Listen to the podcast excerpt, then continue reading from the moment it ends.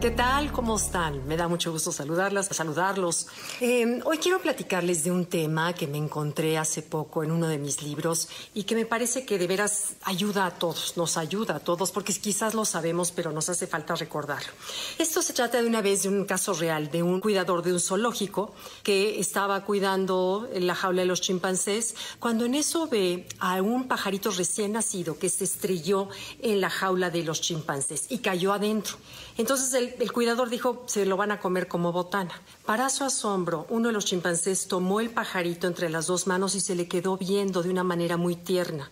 Y los otros tres chimpancés que estaban se lo pidieron y se lo fueron pasando uno a otro hasta que el último se lo pasó otra vez al, cuidador. El cuidador no lo podía creer cómo los animales pueden tener ese sentido de empatía, que es el tema que quiero hablar. Y fíjense cómo nosotros de manera natural tenemos una empatía por el otro, en especial cuando estamos en dolor. Eso viene desde que somos bebés. Cuando un bebé ve llorar a su mamá, ese bebé va a llorar de inmediato en esas neuronas espejo que tenemos. O los niños, vean cómo entre ellos se hacen amiguitos, aunque no se conozcan, hablen el mismo idioma incluso. Eh, lo único que hacen es espejearse, es lo que hace la mano hacia atrás y para sentirse integrados al grupo copian las conductas de los otros. Bueno, nosotros como adultos a veces no somos tan empáticos. Me tocó ver, por ejemplo, el caso de un sobrino que me tocó cuidar en terapia intensiva, gravísimo el chavo de 17 años, pero grave, les estoy hablando grave. Eh, y estaba, fue, su mamá se fue a desayunar o a comer, no me acuerdo, me quedé un ratito cuidándolo y estábamos en silencio, todo entubado, el pobre sufriendo muchísimo. Y en sobre la puerta una señorita enfermera, que adoro a las enfermeras, apoyo a las enfermeras, pero en este caso no tuvo la empatía necesaria esta enfermera en particular. Abrió y de pronto a voz en cuello, ¿cómo está el paciente y haciendo preguntas como muy poco de tacto que nada tenían que ver con, lo, con el momento, con la sensibilidad.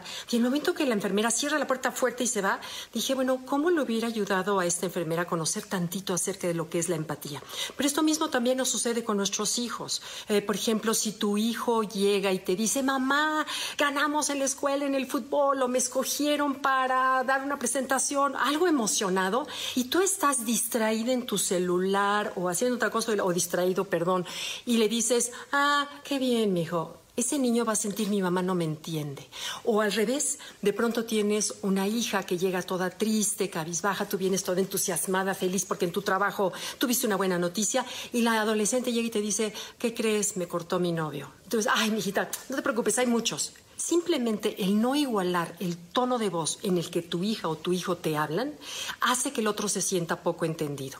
Entonces, bueno, ¿cómo crear empatía? Eso que nos hace sentir tan humanos, tan cercanos, sentir el apoyo del otro, el cariño del otro, em, en fin, ¿cómo hacerlo? Primero, y al igual que los niños, hay que imitarlos, pero de una manera honesta, sencilla y con cuidado. Primero es imitar la postura del otro. Por ejemplo, si te está la persona platicando así, tú discretamente espejeas la postura y con mucha discreción pones tu mano quizás acá. Entonces, al momento que la otra persona se ve visualmente espejeado, fis en postura, de pronto dice, ay, aquí hay alguien que me entiende. Vean, observan cuando dos amigas íntimas, cuando éramos adolescentes y nos sentábamos en la cama con el libro abierto, me acuerdo cuando estudiábamos, con las piernas así y el libro abierto, la amiga automáticamente se pone en la misma postura, porque es una manera de decir, nos entendemos, somos buenos amigos, estamos en el mismo canal. Entonces, bueno, es espejar la postura del otro y luego espejar el ritmo, el tono y la velocidad del que el otro habla.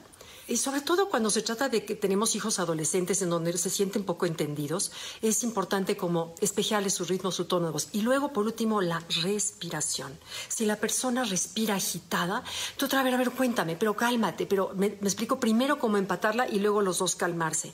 O si está la persona totalmente tranquila y relajada, tú totalmente tranquilo y relajado. Entonces, bueno, estas son tonterías, si quieren ustedes, pero que abren la puerta del corazón del otro, una posible conversación nutritiva y sentirse entendido. Ahora recordemos que la empatía es meter solamente una pata, porque cuando tienes una amiga que te cuenta una tragedia enorme porque su vida es un pantano y tú te metes con los dos pies a su vida y a su caso, las dos se ahogan. No hay manera de ayudarla. Siempre tienes en la empatía que tener tú una pata afuera para poder salvar, ayudar, aconsejar, apapachar a alguien desde una postura de seguridad y de firmeza. Entonces, bueno, Espero que les sirva. Son temas que estoy segura que todos sabemos por, por instinto, pero que a veces nos cae bien que nos lo recuerden.